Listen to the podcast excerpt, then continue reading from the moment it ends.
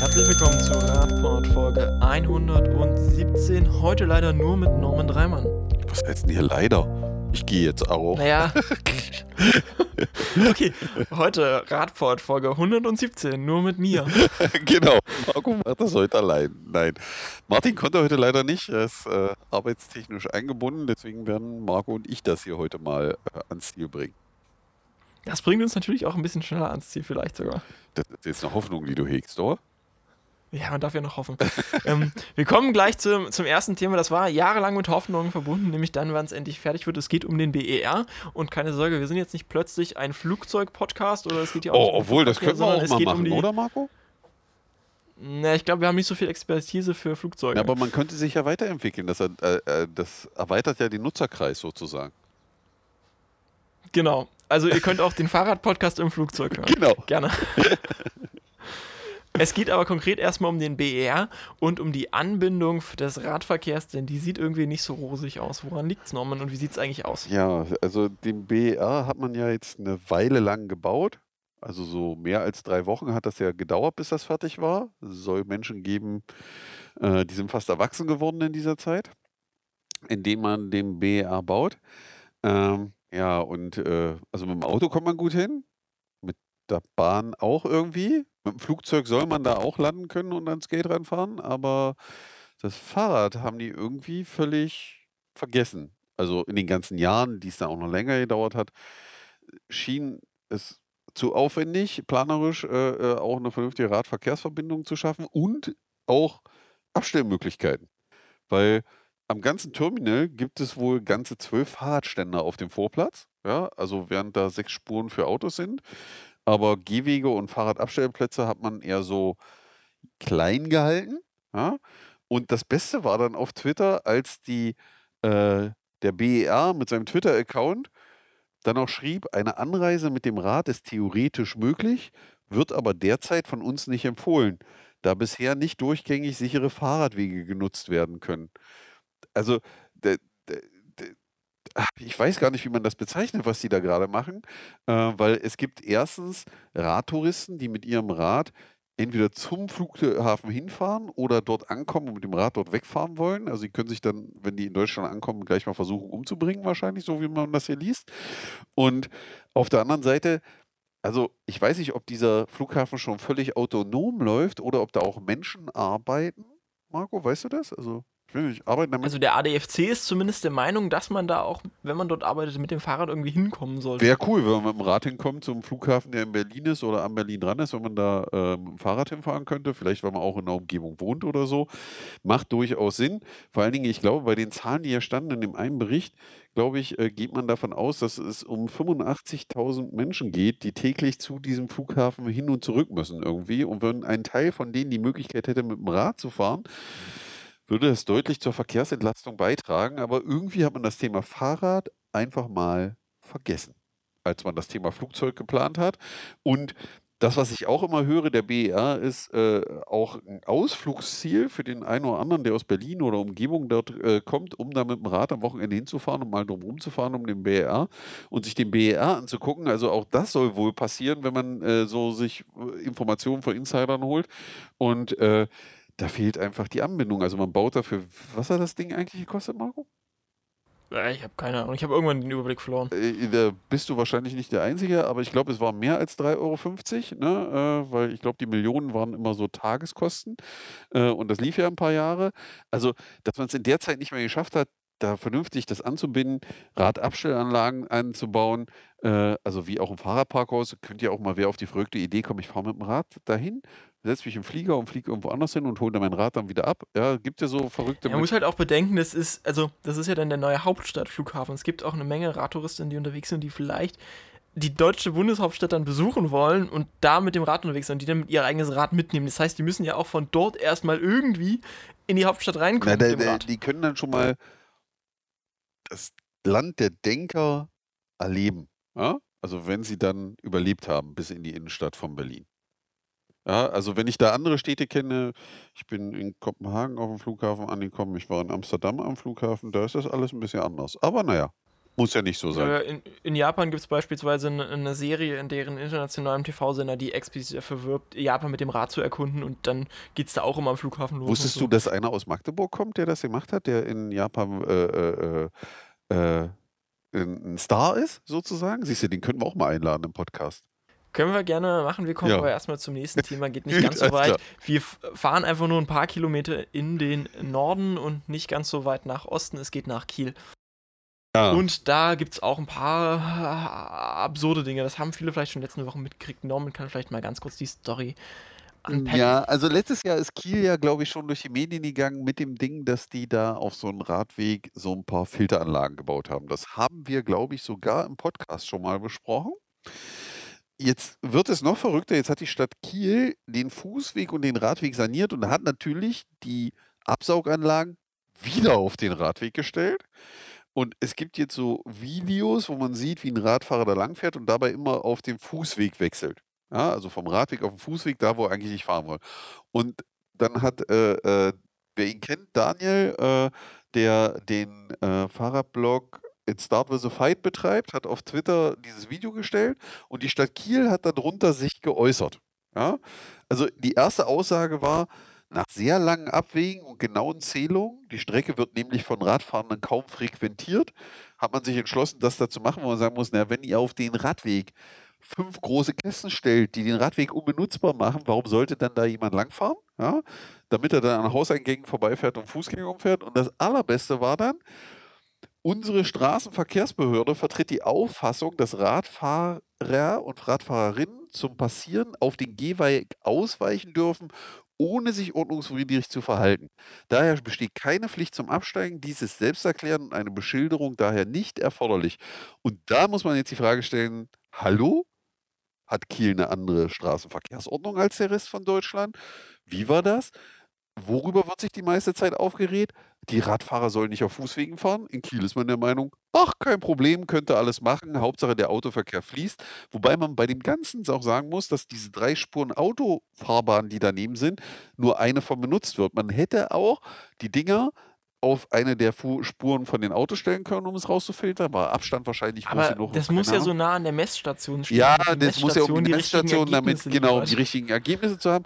Und dann schreibt Kiel noch eben, dass sie ihre eigene Straßenverkehrsordnung haben. Das führte natürlich zu den nötigen Reaktionen darunter, weil alle sich gesagt haben, sag mal, was ist denn bei euch eigentlich los? Weil das ist ja einer der Dinge, die Radfahrenden dann immer vorgeworfen geworfen werden. Ne? Ihr fahrt auf Fußwegen und was weiß ich nicht. Aber das ist genau so, immer so drehen mit Radfahrenden, wie man es braucht. Das ist immer genauso, wenn es heißt, der Radfahrer rasen, ne? so mit 20, 25, wenn jemand mit dem Auto mit 50 durch die 30-Zone fährt, ah, na, kann ja mal passieren. Aber das ist so deutsche Argumentationstaktik, äh, äh, aber dass hier die Straßenverkehrsbehörde noch nicht mehr in der Lage ist, die StVO, die sie durchsetzen soll, zu lesen und zu verstehen, ist schon echt erschreckend. Ja, wir verlinken euch die ganze Diskussion dazu ähm, mit dem Twitter-Thread natürlich in den Show Notes. Und kommen zum nächsten Thema. Wir kommen vom Norden wieder etwas in den Süden von Sachsen-Anhalt. Wir kommen nach Halle. Wir haben letzte Zeit schon mal Wir erwähnt. fliegen so eine ähm, Schleife, ne? Ja, wir Ja, fahren die mit dem Fahrrad. Da gibt es sicher eine tolle Radverbindung. Oh, Nee, ist Deutschland, also die, nicht. ist aber, die ist aber schon ein Stück lang dann, ne? Ja, ich glaube, die führt in Teilen in Sachsen-Anhalt über den Elberadweg und der ist dann eher so. Ja, komm. Ne? Ja, schön am Fluss lang, auf dem Deich. Im Zweifelsfall ist die Zugfahrt ganz angenehm. Ja. In dem Sinne, wir kommen nach Halle. Äh, da haben wir schon vor einer Weile darüber berichtet, dass Halle äh, seine Innenstadt möglichst autoarm gestalten will. Da gibt es jetzt ein paar Neuerungen zu, Norman. Ja, na, wir hatten ja schon darüber berichtet, wir haben uns ja schon drauf gefreut. Wir waren auch so ein bisschen aufgeregt, ob das dann wirklich kommen würde, weil äh, die Stadt Halle sozusagen vorgelebt hat oder vorgeschlagen hat, ihren Stadträten, pass auf, wir wollen die äh, Innenstadt autofrei bekommen und haben ein Konzept vorgelegt, wo sie eben sagen, dass sie verkehrsberuhigte Bereiche ausweisen, dass sie schrittweise Pkw-Stellplätze äh, reduzieren. Natürlich die Parkmöglichkeiten um den Altstadtring herum sollen durch Neubauten erweitert werden äh, und Fußgängerachsen geschaffen werden, mehr Attraktivität in der Innenstadt geschaffen werden und damit eben der Fuß- und Radverkehr gestärkt werden. Und wir, also bevor es zur Abstimmung kam, mobilisierten natürlich die üblichen Verdächtigen all ihre Kräfte, um das irgendwie wegzudrücken. Und man hat das so von außen beobachtet und dachte, naja, mal gucken, was jetzt passiert.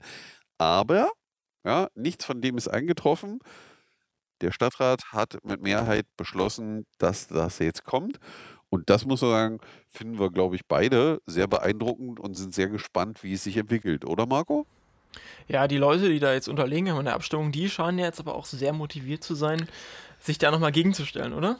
Das ist schon echt interessant, wenn dann die also wenn dann die nicht die Bürgerschaft sozusagen, äh, so 'n Bürgerentscheid initiiert, sondern die Parteien im Stadtrat oder Mitglieder dieser Parteien, die unterlegen waren sozusagen, die gesagt haben: „Nein, wir brauchen das Auto in der Innenstadt“ und so. Und die nutzen jetzt das Tool eines Bürgerentscheides und wollen damit den, äh, Beschluss des Stadtrates sozusagen wieder aushebeln, dass das nicht kommt, weil man muss aus ihrer Sicht mit dem Auto in die Stadt fahren.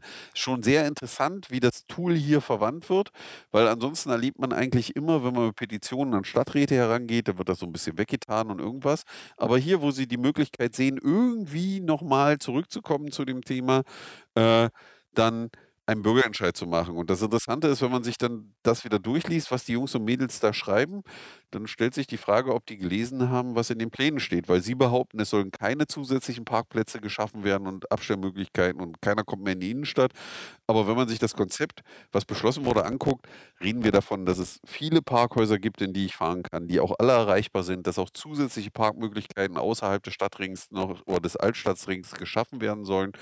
Das heißt, man hat da schon dran gedacht und macht das ja auch nicht von jetzt auf gleich, sondern will das eben in mehreren Schritten machen, so wie es auch richtig und wichtig ist, dass man alle mitnimmt. Und dann ist das ein guter Test.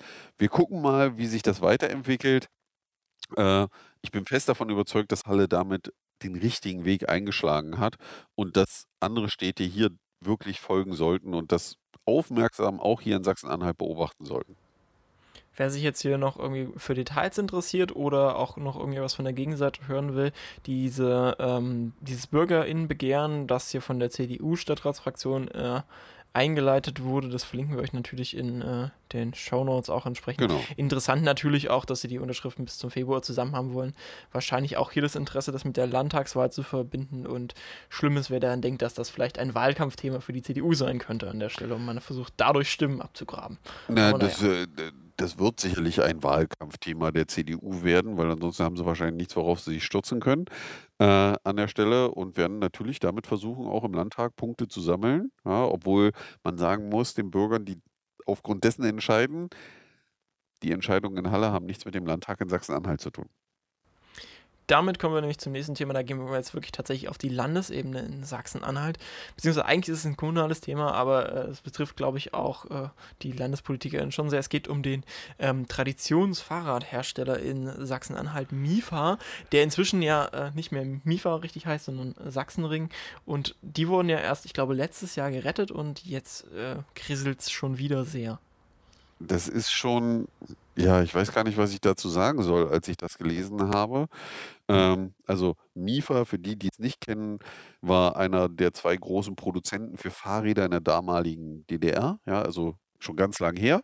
Ähm, die haben sich dann über die Jahre immer äh, gerettet und haben versucht, im Markt zu bestehen mit so das, was die meisten unter Baumarkträder kennen, ja, oder äh, Discounterräder. Ähm, wo man schon sagen muss, der Ansatz da mit den Asiaten zu konkurrieren und die Preise bieten zu wollen, war meiner Meinung nach von Anfang an keine richtig, wirklich schlaue Idee. Ähm, man hat das jahrelang gemacht, man hat auch neu gebaut und so weiter. Dann sind die pleite gegangen gab es die Nachfolge.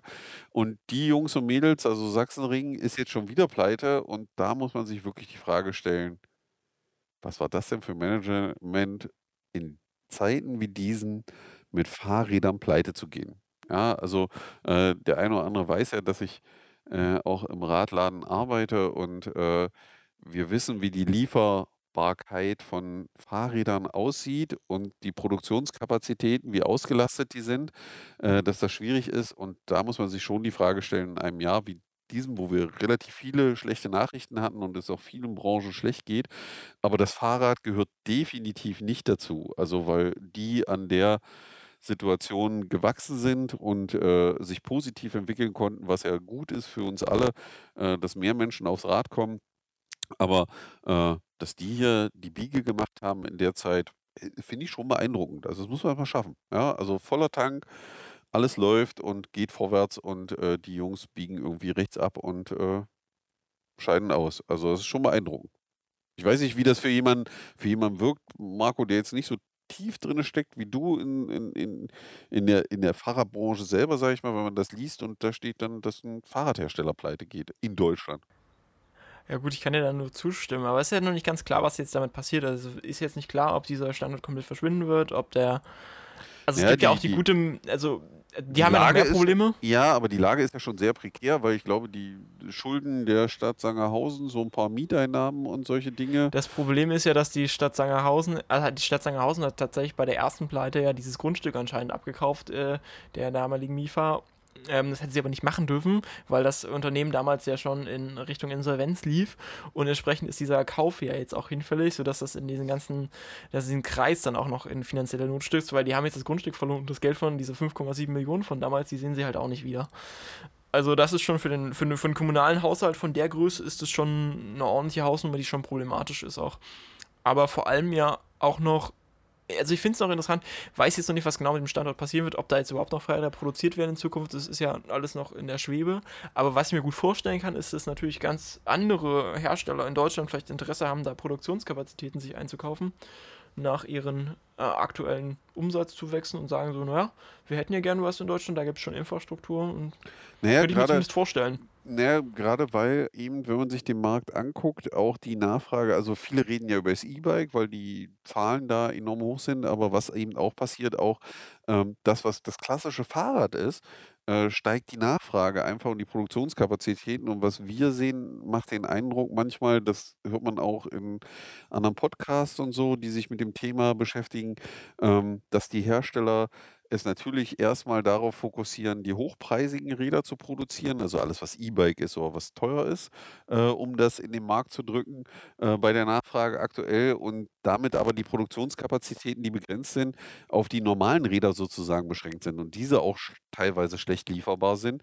Und wenn da eine komplette Produktion steht, gäbe es die Möglichkeit, das da weiter zu benutzen und auch diesen Bedarf zu decken, weil äh, wer ein normales Rad sucht, wird nicht losgehen und sagen, naja, dann kaufe ich mir jetzt eben ein E-Bike für 2000 oder 3000 Euro. Das wird nicht passieren, weil der sucht ein ganz normales Fahrrad für wahrscheinlich irgendwas zwischen 450 und 800 Euro und möchte damit fahren. Und äh, auch diesen Bedarf kann der eine, also können viele aktuell nicht befriedigen. Ja, wir bleiben am Thema natürlich dran und verabschieden uns damit schon für diese Woche und nächste Woche dann hoffentlich wieder mit Martin und vielen interessanten Themen. Aber Marco, wir haben doch jetzt, wenn ich auf meinen Zeitcounter gucke, äh, so viel Zeit eingespart, können Martin und ich die dann nächste Woche dranhängen, wenn er wieder da ist? Die Antwort ist freundlicherweise nein. Na, wir können das ja abstimmen lassen unter dem Podcast. Mal gucken, was die Zuhörer schaffen. Also ich habe jetzt von unserer Verwaltung hier in Magdeburg jahrelang gesagt, die sagen einfach erstmal grundsätzlich nein. in dem Sinne, tschüss und bis nächste Woche. Bis nächste Woche. Tschüssi.